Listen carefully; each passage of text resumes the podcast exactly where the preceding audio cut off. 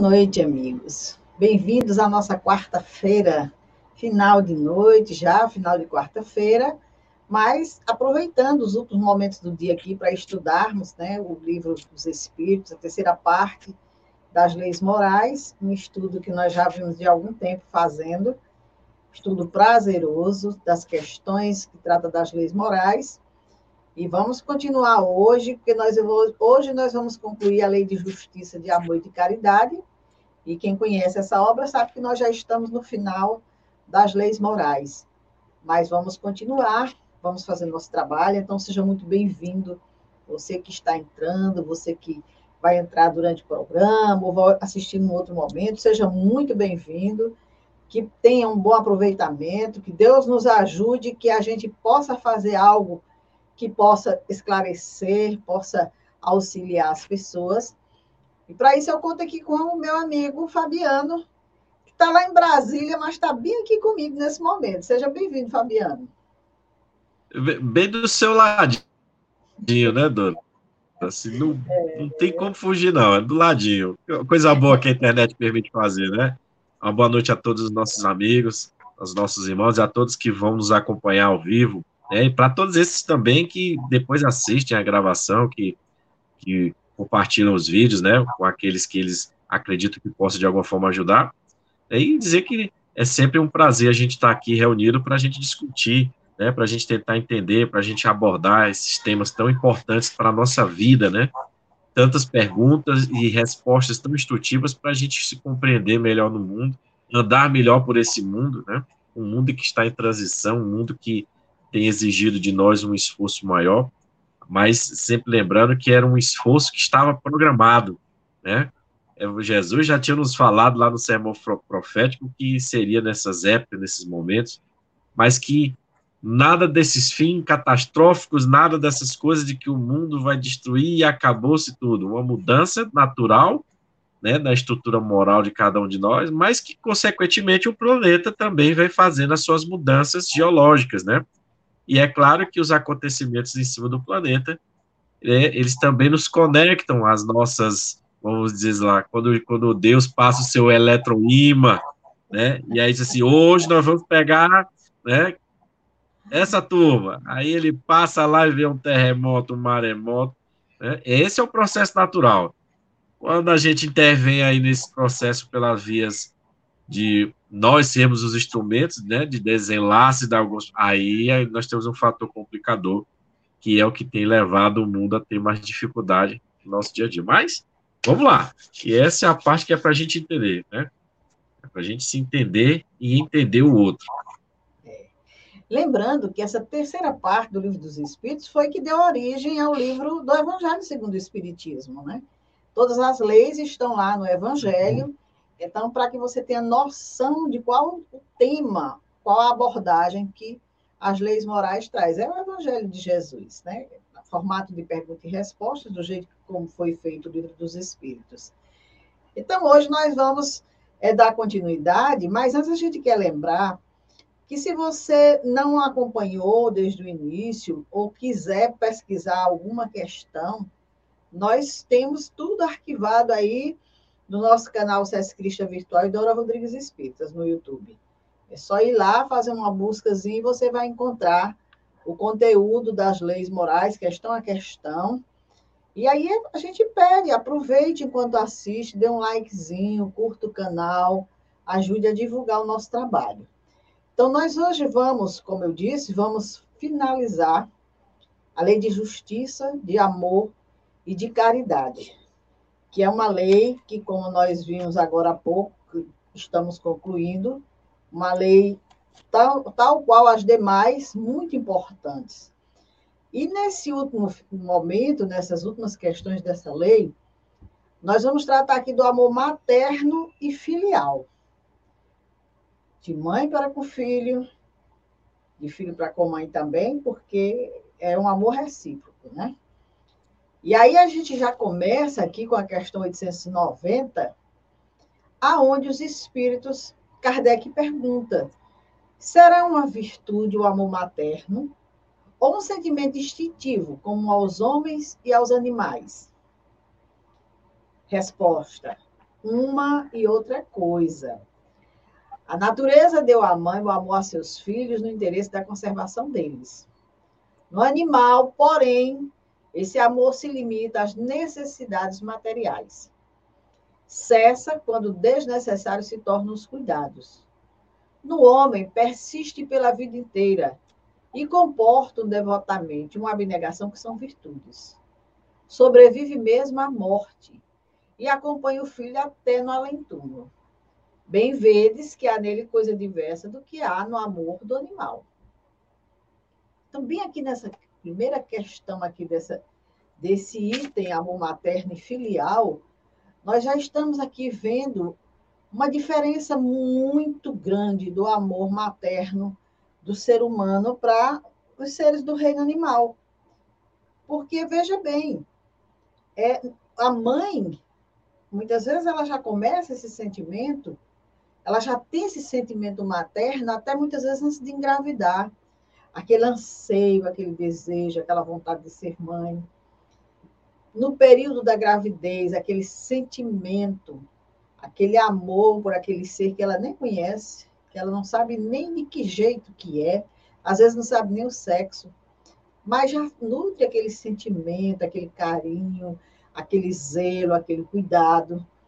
E aí, quando essa criança nasce, aí sim, aí a gente vê que muitas vezes ela, o, o interesse dela se volta todo para a criança, para cuidar daquele ser, para lhe dar vida, conservação, saúde muito, muito diferente do animal, que, como bem coloca os espíritos, eles têm um zelo por aquela cria quando nasce, cuidam dela com muito cuidado. A gente observa isso nos animais, no reino animal, é bem interessante o zelo, o cuidado que eles têm.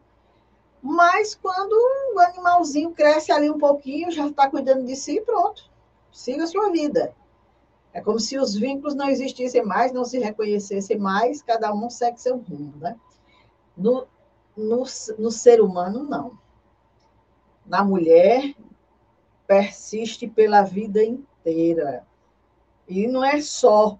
Tem mãe, inclusive, Fabiano, que é, o filho parece que não cresce. É sempre o menino. É sempre o queridinho, o amorzinho, né? O menino que não sabe de nada, ela é quem tem que fazer tudo. Tem mãe que pega esse sentimento e leva pela vida inteira. O filho já se você ouvir ela falar o menino, menino, você fica imaginando uma criança, aí de repente chega aquele homem e diz, mas esse é o menino de que você estava falando? É, meu menino. Quer dizer, o sentimento parece que não, não, avança, não cresce com a criança, fica ali naquele bebê, naquela criaturinha, né? E, como dizem os espíritos, muitas vezes até depois da morte. E aqui a gente lembra dos inúmeros relatos que a gente vê aí nos livros espíritas, nas obras que tratam dessa, desse campo mediúnico, nessas cartas que psicografadas de mães que retornam escrevendo atra, através dos, dos médiums. E a gente percebe que é um sentimento muito intenso, que com certeza não pode ser só instintivo. É lógico que, como ele diz, é uma coisa e outra instintivo porque nós somos que, ao longo das nossas vivências, das nossas experiências, nós já reencarnamos muitas vezes como mulher, já tivemos muito esses momentos de maternidade, então termina se tornando algo instintivo, algo que, sabe, faz parte de mim, e eu faço isso naturalmente, eu sinto isso naturalmente. Mas, com certeza, é, existe muito mais do que simplesmente o instinto de cuidar, de zelar. O que, que você acha, Fabiano? Você se lembra da última encarnação que você foi mãe?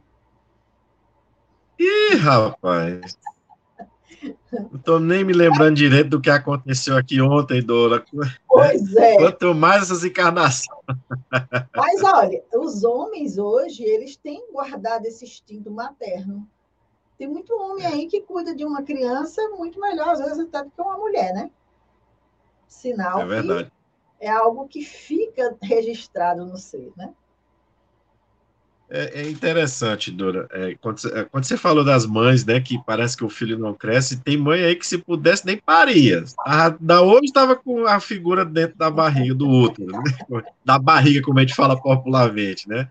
É. Mas essa resposta da espiritualidade é bom que fique claro e, e, também é, que quando ele se refere ao amor materno, é, ele está se configurando nessa relação do do sexo feminino com a cria, mas vamos lembrar, como você bem disse, nas reencarnações a gente está alternando dentro de uma, hora no sexo masculino, outra hora no sexo feminino.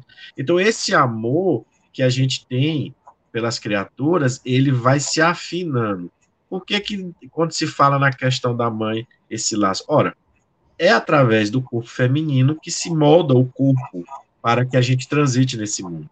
E é importante falarmos também que nesse processo em que o espírito está se acoplando a esse corpo, está dando a estrutura, a formação, conforme a, a, o que ele traz, né?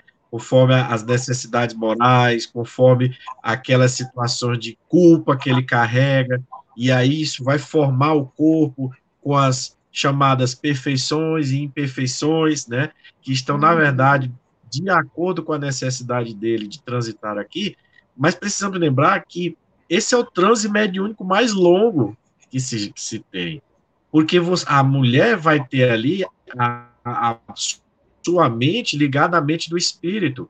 Então, em muitas vezes, algumas situações, sentimentos se misturam ali, né? pensamentos às vezes é, é, se alongam ali. Então, por exemplo, na relação com o pai, se o espírito que está reencarnando tem algum tipo de afetividade ao pai, tem um tipo, um amor, tem um apreço por essa, por essa criatura, normalmente o, o, o amor da mãe, é, é, ela, ela toma, vamos dizer assim, um up, né? Ela, ela dobra, vamos falar assim. Então, muitas vezes tem aquele apego à, à criatura, aquele jeito de não querer, onde o marido vai, quer estar perto, porque aquela criatura também quer estar próximo, né? Mas quando ele tem uma aversão, quando ele tem lá as suas rusgas, normalmente aí entra aquela popular historinha que todo mundo ouviu. Fulano enjoei a cara do meu marido. Não suporto olhar para a cara do meu marido. Então, esse é o tipo de pensamento que hoje, com o Espiritismo, as mulheres, quando engravidarem, ficarem atentas. Que, qual é o sentimento que se arroja, que se prepondera nessa relação?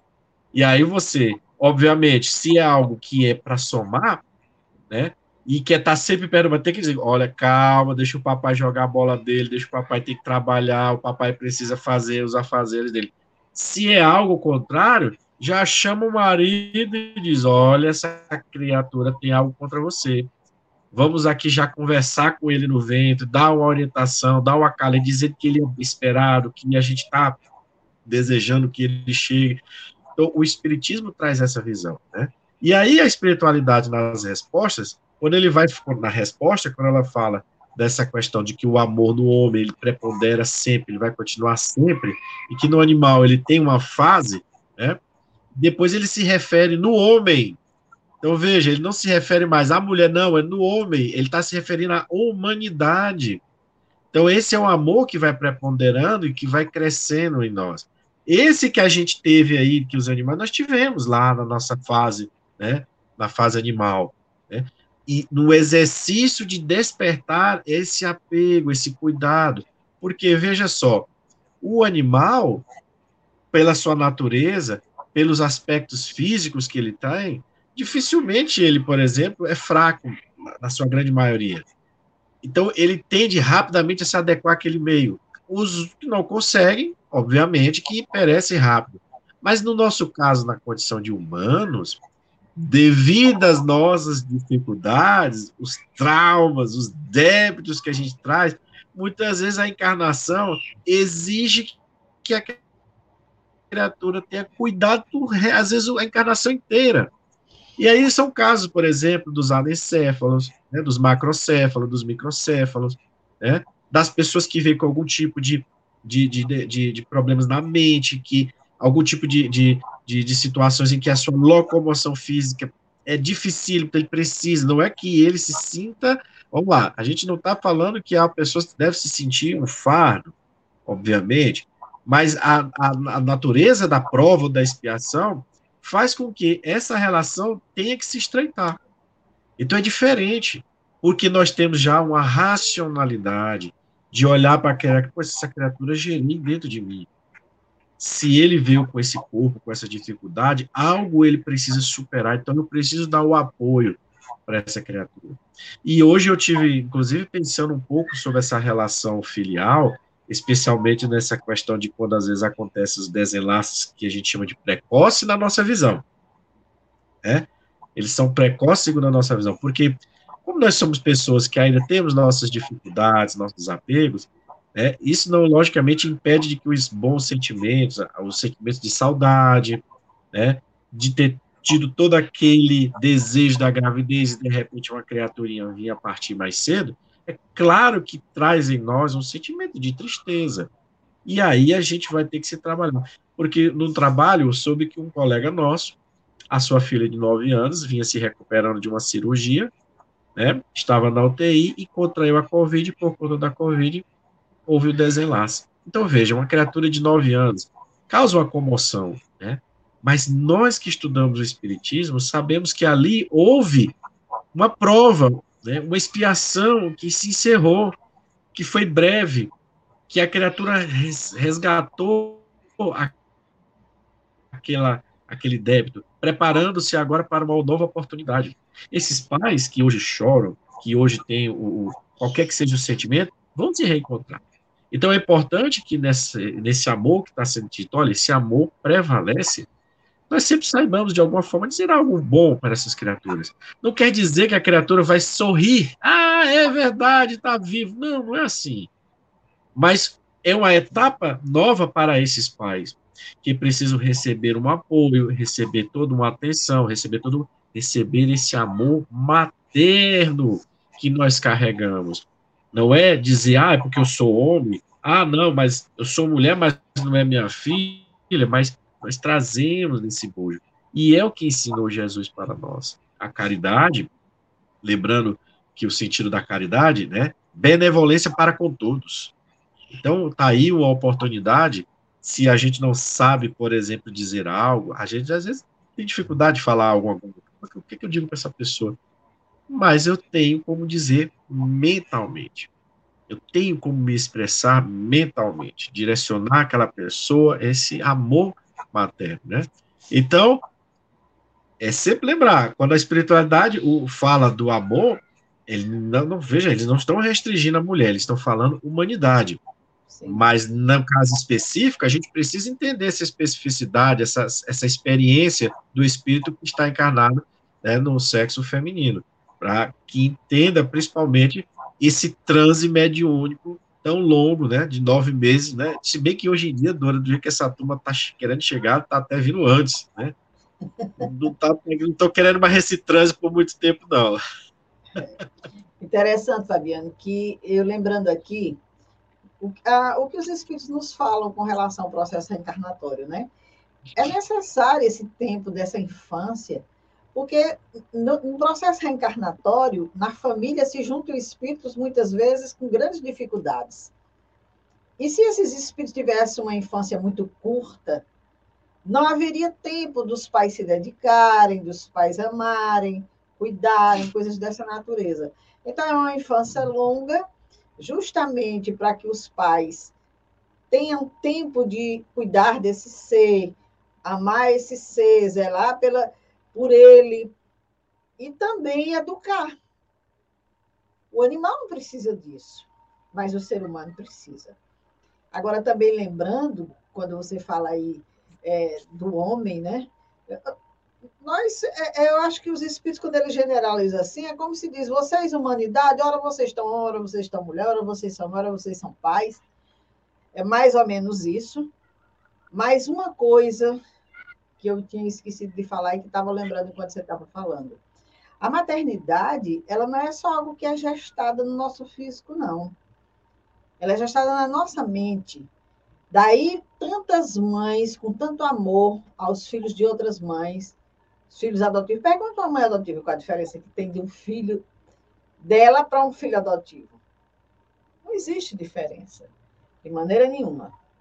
E aí o André Luiz, ele tem uma fala bem interessante, quando ele diz, no livro Entre a Terra e o Céu, no capítulo 28, maternidade é sagrado serviço espiritual em que a alma se demora séculos, na maioria das vezes aperfeiçoando qualidades do sentimento. Então, a mulher, ela passa reencarnações e reencarnações reencarnando num corpo feminino, gestando, cuidando, para ir aperfeiçoando essas qualidades do sentimento. Daí a gente vê sentimentos tão diversos, como nós vamos já estudar aqui, de mães que se comportam diferente com os filhos, que não são exemplo de mãe. Muitas vezes, espíritos que estão começando as experiências, né? aquelas mãezonas maravilhosas, já são aquelas que já há séculos de experiência, aperfeiçoando as qualidades do sentimento, já aperfeiçoaram mesmo. E hoje estão ali que é só amor. Então, vamos aqui para a questão seguinte, que vai justamente nos convidar a isso. Quando Kardec pergunta, estando na natureza o amor materno, como é que há mães que odeiam os filhos, e não raro desde a infância destes? Às vezes, é uma prova que o espírito do filho escolheu, ou uma expiação, se aconteceu ter sido mau pai, ou mãe perversa, ou mau filho noutra existência. Em todos os casos, a mãe má não pode deixar de ser animada por um mau espírito que procura criar embaraços ao filho, a fim de que sucumba na prova que buscou. Essa violação das leis da natureza, porém, não ficará impune. E o espírito do filho será recompensado pelos obstáculos de que haja triunfado. Então, veja aqui. Primeiro, ele coloca como sendo uma prova que o espírito do filho escolheu. Ou uma expiação, que é sofrer na pele aquilo que fez alguém sofrer, coisas dessa natureza, né? É um aprendizado dolorido, mas necessário. Então, muitas vezes, a criatura, é, nas oportunidades que teve como pai ou como mãe, não valorizou muito. Não era um bom pai, não era uma boa mãe, era muito perversa, abusava dessas crianças, algo, algo dessa natureza. Então, termina que, para vivenciar esse aprendizado, vai reencarnar num ambiente onde as pessoas têm o mesmo comportamento que ele tinha. Vão agir com ele da forma como ele agia, porque assim o espírito sente que não foi bom aquilo que fez ao outro. Ele não vai lembrar na carne, mas o espírito vai saber que aquela situação que ele causou ao outro não foi bom. De maneira nenhuma, porque agora ele sabe o quanto dói. Então, às vezes, o, o espírito pede, eu quero vivenciar essa prova, eu quero passar por esse momento, para eu aprender verdadeiramente nunca mais na minha vida, em outra oportunidade que eu seja pai ou que eu seja mãe, eu tenho atitudes desse caso, dessa natureza. E é claro que atitudes grosseiras, perversas, atitudes dessa natureza, só pode acontecer num espírito que realmente ainda não, não evoluiu. É impossível um espírito superior, um espírito que já se transformou, que se melhorou, ser alguém perverso, mal com o filho, ou seja lá com quem for. Simplesmente porque é pai. Isso não existe.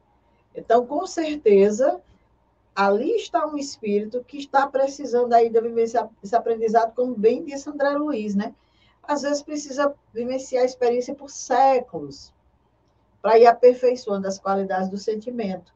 Então, se ela está nos primeiros momentos de uma reencarnação com essa responsabilidade, pode ser aquele espírito grosseiro, odiento, que está recebendo o outro que também não é uma condição muito boa entre eles, e aí aproveita para se vingar dele naquela condição de inferioridade em que ele se encontra, né?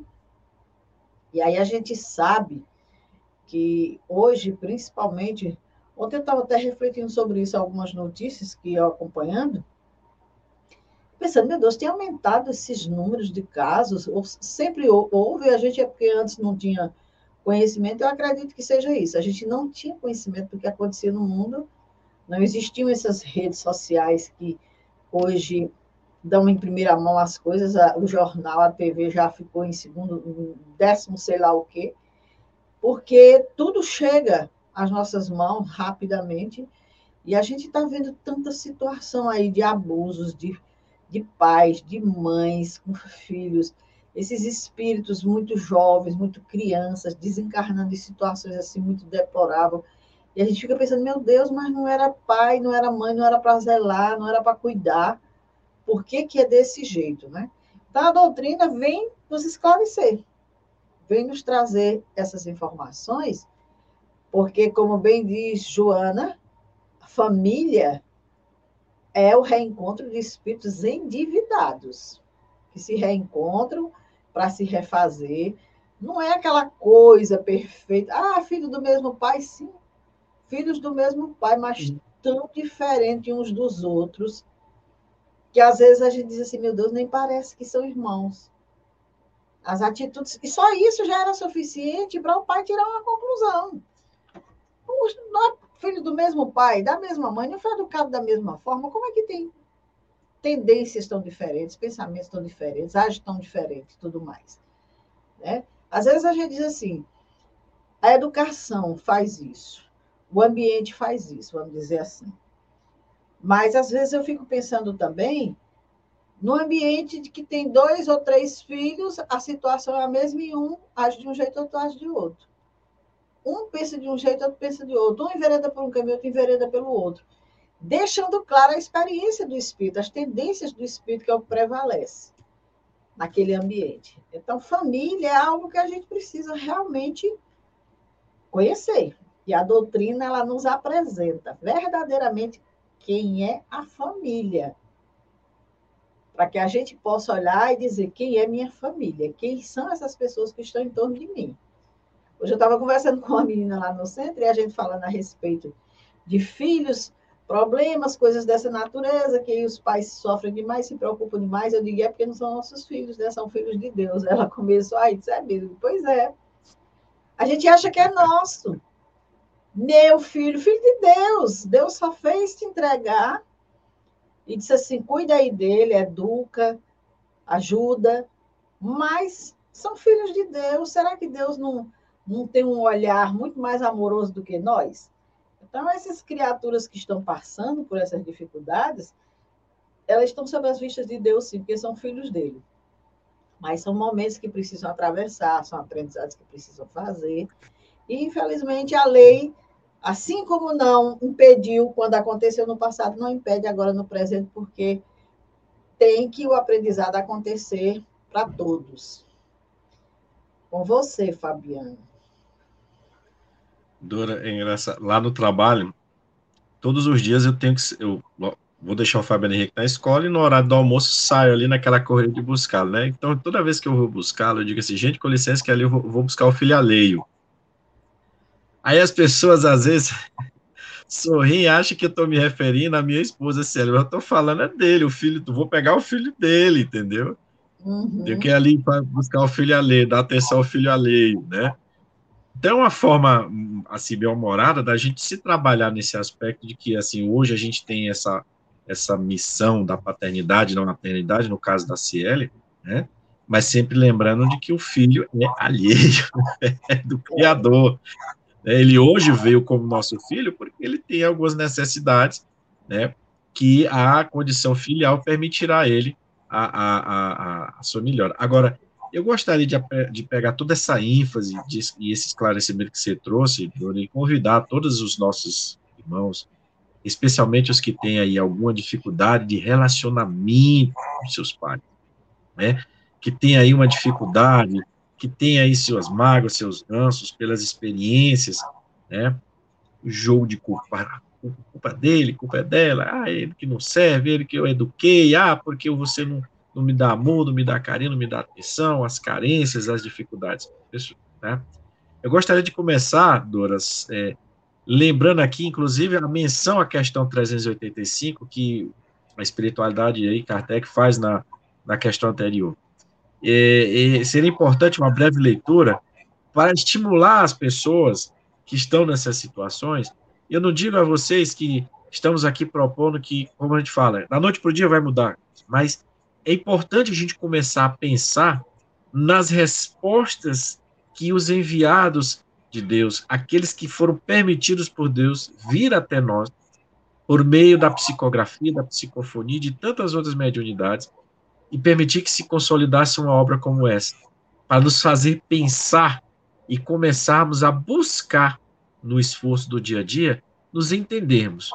Né? No início da nossa palavra aqui, da nossa fala, durante colocou, a gente precisa se, se entender para poder também entender o próximo. Então, essa questão pergunta exatamente, olha só, muitas vezes a criaturinha diz assim, esse era a criança era maravilhosa depois que cresceu e entrou na adolescência. Ah, meu pai, virou um adulto, Jesus na causa. E aí Kardec pergunta que na questão 385, que é o que motiva a mudança que se opera no caráter do indivíduo em certa idade, especialmente ao sair da adolescência, que as pessoas têm o hábito de chamar de aborrecência. Ô, oh, rapaz, isso é um crime. Adenal, é, não, que é o, momento que o espírito encarna, é na adolescência. É, é que o espírito se modifica? E a resposta é algo assim muito bela, assim muito destrutiva. Ele diz assim: não se identificou o espírito, que às vezes aparece, né, no final de algumas respostas do livro dos espíritos, quem deu aquela resposta. É que o espírito retoma a natureza que ele é próprio e se mostra qual era. Não conheceis o que a inocência das crianças oculta. Não sabeis o que elas são, nem o que foram, nem o que serão. Contudo, a afeição lhes tendes, as acariciais, como se fossem parcelas de vós mesmos, a tal ponto que se considera o amor que uma mãe consagra a seus filhos como o maior amor que um ser possa votar a outro Donde nasce o meigo afeto, a terna benevolência que mesmo os estranhos sentem por uma criança? Sabeis? Não. Pois bem, vou explicá-lo. Paralelozinho aqui. Não é a resposta de Jesus a Nicodemos no início? É? Não se sabe de onde vem, não se sabe para onde vai, as experiências que vai vivendo.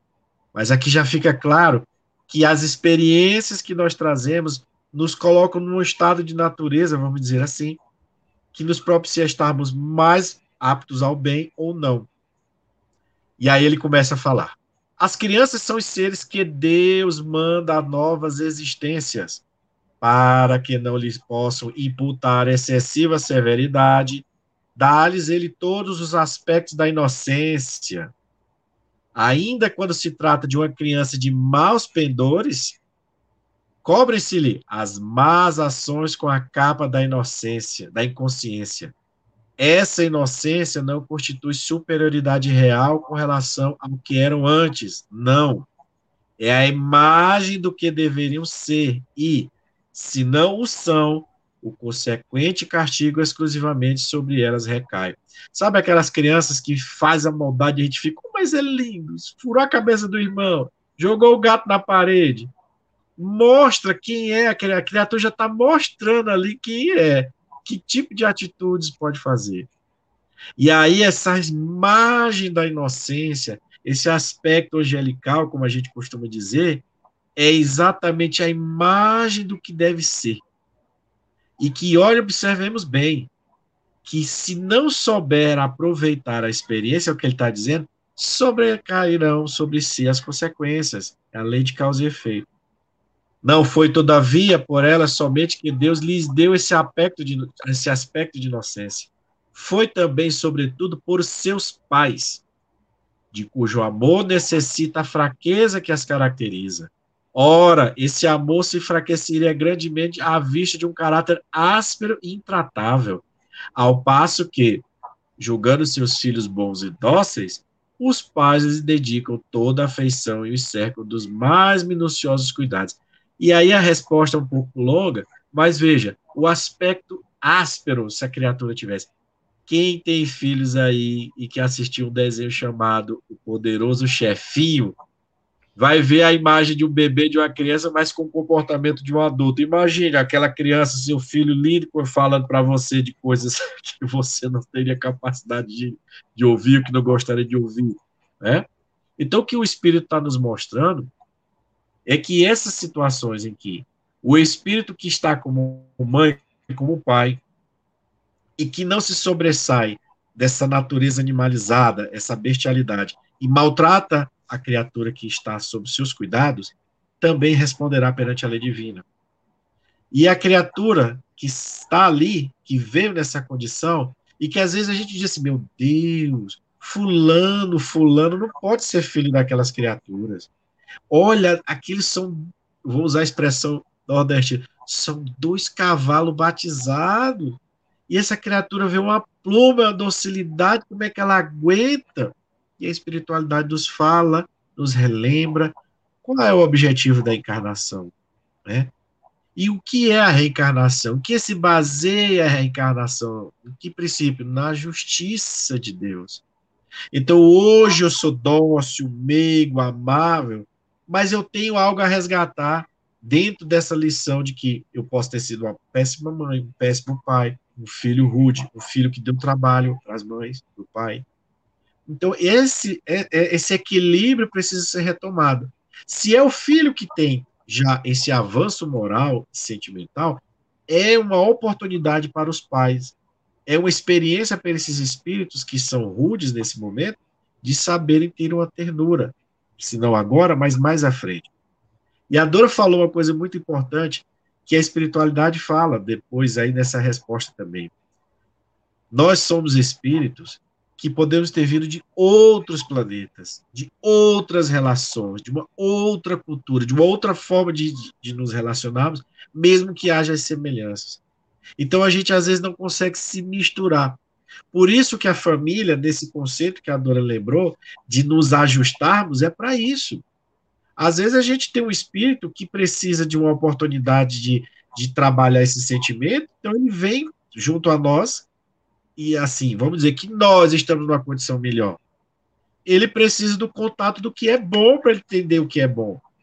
Então, para nós que estamos um pouco melhor, é a prova de que vamos pôr em prova, então, aí os sentimentos, os pensamentos, os raciocínios corretos, e ao mesmo tempo vamos dar uma oportunidade ao irmão aí que chegou de ter esse contato com o que é bom. Então, o espírito que é violento, para ele entender o que é ser, ter ser pacífico, ele muitas vezes precisa encarnar no meio de pessoas pacíficas. Aí ele se destaca, é aquele que chega brigando, batendo, quebrando, que pega o carro do pai, sai em alta velocidade, é às vezes chega embriagado, de repente o pai tem que pegar na delegacia porque brigou com meio mundo de gente na rua, na escola, enfim. E o pai pacientemente vai lá. Muitas vezes dá a disciplina, dá a orientação, tira aqueles benefícios materiais e a criatura às vezes ainda não não pega mas ele está tendo contato com um espírito que está entendendo que é pelo amor, pela boa orientação, pela boa educação. Essa experiência vai servir para ele. Por isso que a gente tem que ter essa noção de quando a gente tem uma informação como essa, a mudança que a gente faz dentro de nós, não é isso, Dora? Ela é muito maior. Por isso que Jesus fala que será muito cobrado a quem muito foi dado. Então, quando a gente tem contato com isso e passa a entender, Olha o tamanho. Da... Agora eu brinco. Olha o tamanho da confusão que a gente se envolveu. Mas essa é, é a porta da nossa mudança. Se a gente não acredita em Deus, me perdoe aqui os nossos irmãos da ateísta, por qualquer que seja o motivo. Se a gente tira Deus da história, perde sentido, perde a lógica de tudo. Eu não consigo explicar uma situação como essa. É. Porque se a gente parte do princípio da orgânico, o espermatozoide que chega ao óvulo não é o melhor? não é o mais apto?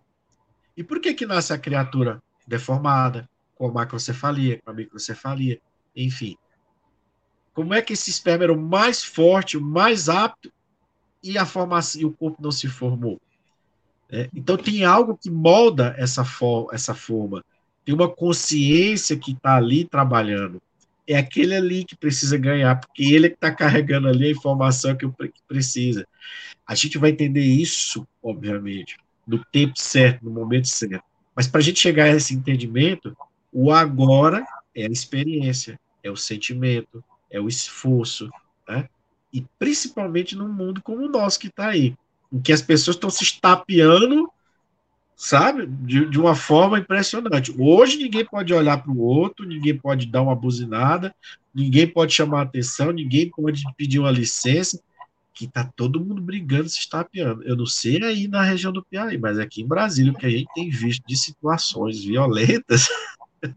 Depois a gente foi buscar um pouco dessa, dessas informações de outros lugares. tá algo que está nos chamando a atenção. Por que esse comportamento violento?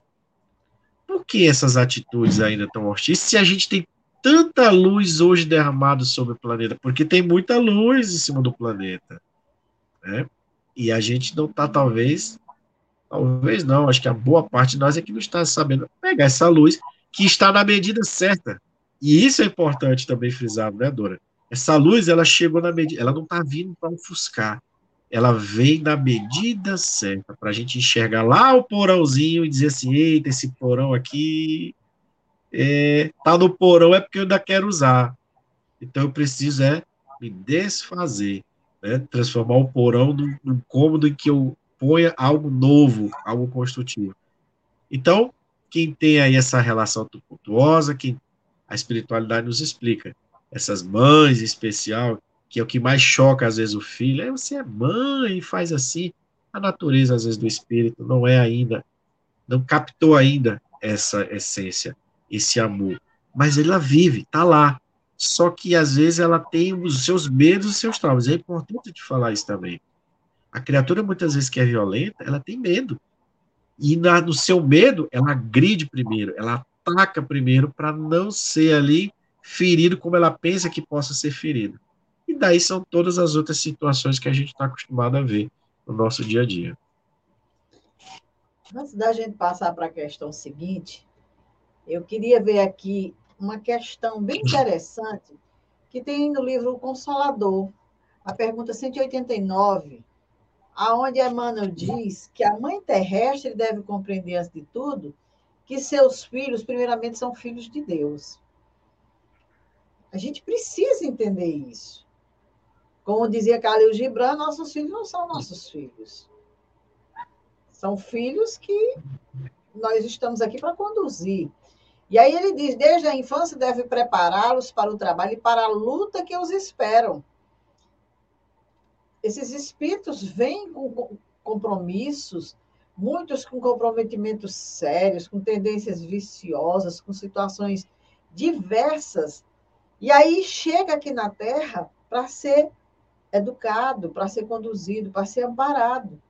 Aí a Amanda diz: desde os primeiros anos, deve ensinar a criança a fugir do abismo da liberdade, controlando-lhe as atitudes e concentrando-lhe as posições mentais, pois que essa é a ocasião mais propícia à edificação das bases de uma vida. Então, o sentimento materno precisa passar por essa vigilância, com os filhos, por essa compreensão, por esse entendimento, para melhor conduzir esses seres que estão chegando aí precisando de muita ajuda, mas é muita ajuda mesmo. Então, a questão seguinte, que encerra o nosso estudo, diz o seguinte: quando os filhos causam desgostos aos pais, não tem estes desculpa para o fato de lhes não dispensarem a ternura de que os fariam objeto? em caso contrário? Nós acabamos de falar justamente quem são esses seres que provocam esse tipo de desgosto, né? E, só que muita gente diz, ah, é, é um rebelde, é um, é, então não, não tenho carinho, não tenho trato, não tenho nada, né? E aí os espíritos dizem, não, porque isso representa o encargo que lhes é confiado. E a missão deles consiste em se esforçarem por encaminhar os filhos para o bem. Ademais, esses desgostos são, a miúde, a consequência do mau feitio que os pais deixaram que seus filhos tomassem desde o berço. Colhem o que semearam. Olha aí, nem sempre é, a, a situação tem a ver com o passado. Às vezes é o feitio que a gente aplica né, na educação dos nossos filhos. A gente, às vezes, é, cria essas criaturas como se eles fossem é, seres é, né, que não precisam de passar por uma dificuldade, não precisam passar por uma necessidade, que não podem ser contrariados, que tem que ser muito orgulhoso, que tem que ser muito diferente dos outros, superior aos outros, coisas dessa natureza. E aí as pessoas ficam depois é, sem saber o que fazer, não foi que eu errei, porque o filho tem comportamentos e atitudes que não respeitam o idoso, não respeita não, não tem zelo por um animal, não tem zelo por nada por si. Tudo. Às vezes o espírito já traz isso, já vem com essa situação aí toda destrambelhada, como diz o, o linguajar popular, mas veio para esses pais justamente para ser amparado, para ser auxiliado, e com certeza esses pais têm responsabilidade nessa questão. Porque tem no livro Missionários da Luz, o André Luiz contando a história de uma mulher que, quando ela era encarnada, ela contrariava muito o esposo, porque ela estragava os filhos com excesso de meiguice sem razão. Ela tinha três rapazes e uma jovem. E aí era muito desregramento. Desencarnaram muito cedo e, em virtude desses desregramentos, foram para regiões muito baixas. Só que quando a mãe desencarnou e foi saber da situação dos filhos, ela percebeu o quanto ela falhou na educação deles. E aí implorou para reencarnar junto deles novamente. E o pedido dela, diz André Luiz, demorou mais de 30 anos para ser concedido. E aí ela recebeu os três filhos, dois rapazes na condição de paralítico, um na condição de débil mental. E veja bem, só a filha é que também tinha necessidade ali, portadora de urgente necessidade de correção. Então, é uma situação difícil que hoje, às vezes, a gente olha e diz assim, meu Deus, por que será que essa mãe tem tantos problemas com esses seres? Como é que pode? Como é que reencarna numa família, dois, três filhos, tudo numa situação deplorável como essa? Ou em situações mesmo de total desregramento, desequilíbrio moral e tudo mais? Não, não é porque Deus errou o endereço e colocou eles no lugar errado, não. Essa mãe pode ter sido responsável por tudo isso eles já podem ter vivenciado experiências, ela, talvez no outro momento, numa outra situação, posses, coisas dessa natureza, e não teve zelo, não cuidou do lado moral dessas criaturas, da educação moral deles. E por conta disso, se desvirtuaram, se desequilibraram. Meu amigo, isso é que a gente vê nos dias de hoje os jovens estão assim enlouquecidos, sabe? Eles, eles não sabem mais o que fazer, porque eles mal saem da infância e os pais colocam na rua, são independentes, vão cuidar da vida de vocês. Aí menino faz o que quer, e daqui a pouco está todo envolvido em tramas e mil tramas, quando não aparece morto aí, como está acontecendo muito, muito jovem desencarnando por conta de, de complicações que foram encontrando aí ao longo da vida, para a vida fácil e tudo mais. E os pais vão responder, principalmente a mãe. Eu sempre digo principalmente a mãe, porque ela não foi à toa que ela gerou um filho, não, que Deus entregou nas entranhas dela. E disse: está aí, é seu. Eu sempre lembro, Fabiano, que o homem, se ele não for informado que ele vai ser pai, ele vai passar a vida inteira sem saber que foi pai. Mas a mulher, ela jamais pode dizer isso. Ela jamais pode dizer, não, eu, a não ser que ela tenha com Alzheimer, porque a minha mãe está com Alzheimer, ela diz isso. Não, não tenho filho, não. Me casei, que história é essa? Eu não tenho filho. Mas se ela estiver no senso normal, ela não vai poder dizer que não teve, porque ela gestou, ela, ela sofreu para dar a luz, ela cuidou daquela criança e tudo mais. Então, isso já deixa claro que Deus deu um compromisso maior para a mulher. E não adianta a gente querer dizer, ah, mas como eu, certa vez eu vi uma pessoa dizendo, para mim, a gente estava conversando sobre isso, nesses termos, e ela disse assim, ah, mas ele não é pai também? Se ele não cuida, por que, eu tenho a obrigação de cuidar? Porque se ele não tivesse sabido que era pai, tanto fazia. Agora você sabe que você foi mãe. Essa criança não se gerou de outro ser, a não ser seu. Você deu sangue, você deu osso, você deu tudo para essa criança. Colocou ela no mundo. E ainda conduziu na infância. Agora você quer dizer que não tem nada com ela porque o outro diz que não tem? Então, sinto muito, mas nem Deus lhe dá essa, esse conforto de maneira nenhuma. Então, é isso que a gente precisa entender, e talvez por isso essa questão venha falando de sentimento materno e filial, justamente para chamar a atenção da gente. Mulher, mulher, tenha cuidado com esse ser que você agasalha, que muitas vezes mata no ventre porque não quer ter, de maneira nenhuma, ou que abandona, ou que, sei lá, seja qual for a situação, é claro que ninguém vai condenar você por nada, mas Deus vigia. Deus está olhando, a lei está aí e vai ser aplicada. E os rigores dessa lei, principalmente nesse campo, não é brincadeira, porque, como bem disse a Emmanuel, não são nossos filhos, são os filhos de Deus. Então, a gente não tem o direito de fazer isso com os filhos de Deus, não é isso? Verdade, Dora. E eu, essa, essa questão do aborto é uma questão que ela tem a sua delicadeza, mas a gente vê que as discussões estão tá sempre em torno de uma, algo puramente material e de algumas ideologias que não respeitam a própria mulher.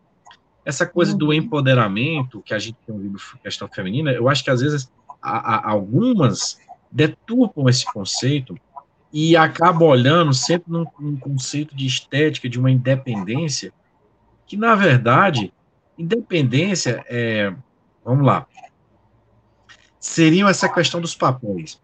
É verdade, sim, que por muito tempo houve dentro de uma cultura, dentro de uma organização, essa questão de que a mulher, por ser, ter uma fragilidade física, deveria ter as suas atenções ao lar, os cuidados com a família, e o homem, na sua brutalidade física, vamos colocar assim, não a brutalidade do ato, mas da sua organização física, era quem deveria buscar né, a, a suprir. E isso a gente vê principalmente nas épocas em que havia aquelas sociedades guerreiras. Então, quem era que ia para a guerra? Era o homem. Né? O homem é que ia para a guerra e as mulheres tinham esse cuidado. Aí, em algumas culturas havia também a participação da mulher, mas isso era uma exceção. E isso se perpetuou ao longo do tempo. Mas como a espiritualidade nos explica na lei do progresso, né, há uma caminhada, as mudanças vão ter. Aqueles espíritos que eram homens, que encarnaram como homens, e que tinham sempre essa visão de que a mulher é que tinha que isso, a mulher sempre submissa, a mulher é que não podia, tinha que sempre que obedecer ao homem, começou a inverter. Então, eles entraram no papel dentro exatamente daquilo que eles criaram. E as coisas vão começando a se inverter. Então, hoje a gente está, eu, eu, costumo dizer que, como a gente não está com o modelo pronto, toda essa mobilidade que a gente está vendo, tentando se aplicar um conceito, tentando, às vezes, se impor algum tipo de situação, acaba que gerando, às vezes, mais conflitos. Eu costumo, eu, às vezes, nas rodas de conversas, eu falava assim, quando algumas pessoas falavam de que Olha, o homem infiel, o homem é sempre danado, o homem fica. Aí eu falava assim, e a mulher que sabe que o homem é casado e se envolve? E a mulher que está se propondo a esse papel de destruir uma família junto com esse homem? Eu digo, pessoal, certos direitos, né, certas situações, direitos, não, desculpe, não é a palavra, certos comportamentos, a mulher não tem que estar tá querendo imitar esses homens no comportamento desregrado, que se colocam na condição de que acham que podem fazer o que bem entendem. E aí a gente começa a perceber que começa a criar-se dentro do seu próprio lar uma educação errada para os filhos. Menina, tu não pode ter medo de homem. Se tu tiver que ter dois, três namorados, até. Não, não é assim. Minha filha, se relacione com as pessoas, procure conhecer as pessoas, veja se aquela pessoa que você está tendo uma, é alguém que realmente possa lhe fazer feliz, de ser útil, tá, tá, tá, constituir uma boa família, né? E se essa pessoa mostrar um comportamento de ah, de aventureiro, não, meu filho, essa, essa pessoa está desequilibrada, ela não entendeu o que é ter, viver em harmonia. Então, veja que hoje, a minha esposa até comentava, ela falava assim, gente, a quantidade de mulheres hoje que eu vejo tomando cerveja no bar e às vezes bebendo mais do que os homens, ela diz, eu fico impressionada. Ela diz, não é isso aí que tem que se mudar, não é esse tipo de equiparação que tem que se buscar, não. De direitos, de se viver como seres humanos, mas tem que ter calma, porque tem coisas que compete à mulher e tem coisas que compete ao homem. Agora, a visão preconceituosa, sim, tem que ser trabalhada. Eu não posso querer, ah, não, tem uma mulher chefe, Jamais, não, me subiu. Por quê? Ela não conquistou, não estudou, não trabalhou, não se qualificou. Se foi tudo dentro de um processo de honestidade, de esforço, eu tenho que valorizar. E é uma pessoa que serve de espelho. Agora, a gente sabe que no mundo, tanto homens como mulheres, às vezes galgam posições de formas tortas, né? Uhum. Esse não tem que ser elogiado, bem visto, bem quisto. Eu tenho que prestar atenção nesses detalhes porque eu tenho criaturinhas dentro da minha casa e que eu preciso ensinar a valorizar as pessoas, mas também a saber olhar aquilo que não, que, que não pode, que não deve ser seguido, mas sim modificado. Então, essa questão do aborto, ela se torna séria nesse propósito. Peraí, por, por que que eu posso, como você já bem colocou, Dora, por que que eu posso ter toda uma vida sensual, toda uma, uma, uma questão sexual ativa, e quando vem a consequência desse ato, eu tenho que jogar fora essa sementinha, como a gente fala. Eu tenho que ser ali aquele porteiro que vai fechar o portão na cara de alguém que está precisando, nos últimos cinco minutos, entrar para fazer a, porta do, a prova do Enem. Porque o espírito, quando vem de lá para cá, às vezes, numa situação como essa, ele vem dizer: Ó, oh, apareceu um corpo ali, vem, vem, vem, vem, vem, conecta ali para tu aproveitar. E aí eu vou lá e fecho o portão. E aí, quantos não são, muitas vezes, os casos de obsessão que são decorrentes do aborto, decorrentes dessa relação. Aí, muitas vezes, essas, algumas mulheres se perguntam, depois que eu abortei, eu comecei a ter pensamentos, pesadelos, eu vejo uma criatura vindo assim, eu vejo uma criatura sair, eu escuto voz, eu vejo uma pessoa, às vezes, que se apara. Por quê? Porque eu me comprometi, eu me relacionei no plano espiritual, não, a gente vai dar certo. Eu chego aqui, dou aquela derrapada, e aí, o que, que acontece? Eu mantenho a relação de ranço, de raiva, de mágoa ativa ainda por mais tempo, só que com a diferença.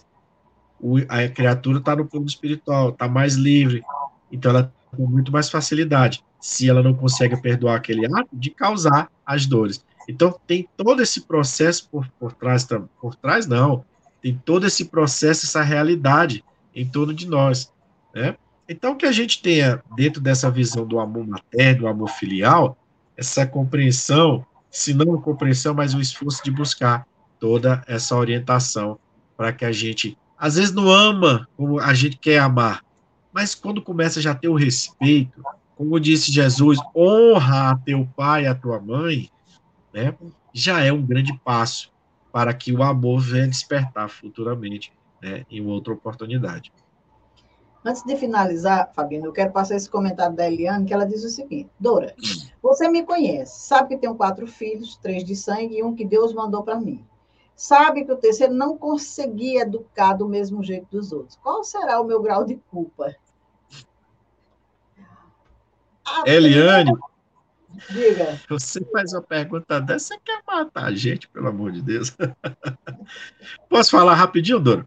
Pode sim. Olha, é, Eliane, é, essa questão de culpa é natural que a gente, quando tem algum tipo de. que a gente entende como uma decepção, a gente achar que a gente foi culpado de alguma coisa. Agora, com essa verdade que o Espiritismo nos traz, quando a gente tem recebe mais de um espírito, sabendo que cada um é uma cabecinha, como a gente fala no popular, não dá para a gente cuidar do mesmo modo é natural que eu tenha essa visão. Eu vou dar a mesma coisa para todo mundo, e, mas às vezes o outro tem uma percepção diferente. Por exemplo, é possível que um espírito, quando diz assim, mamãe só quer dar as coisas do mesmo jeito para fulano. Não, eu não quero ser igual fulano. Eu não sou igual fulano. E aí, às vezes, aquele tratamento igual pode estar tá criando uma, uma, ação de separação. Então, o que o Espiritismo nos mostra é que cada espírito é um espírito. Então, a gente vai olhando por exemplo, eu tenho um filho. Pode ser que tenha uma programação de um outro.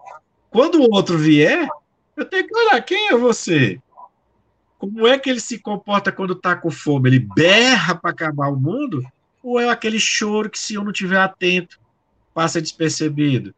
Quando ele está no meu colo, ele puxa, ele quer quebrar meu óculos, ele quer puxar meu cabelo? Ou é aquele que fica todo tempo acariciando, passando? Então, são observações porque aí isso norteia a nossa forma de educar.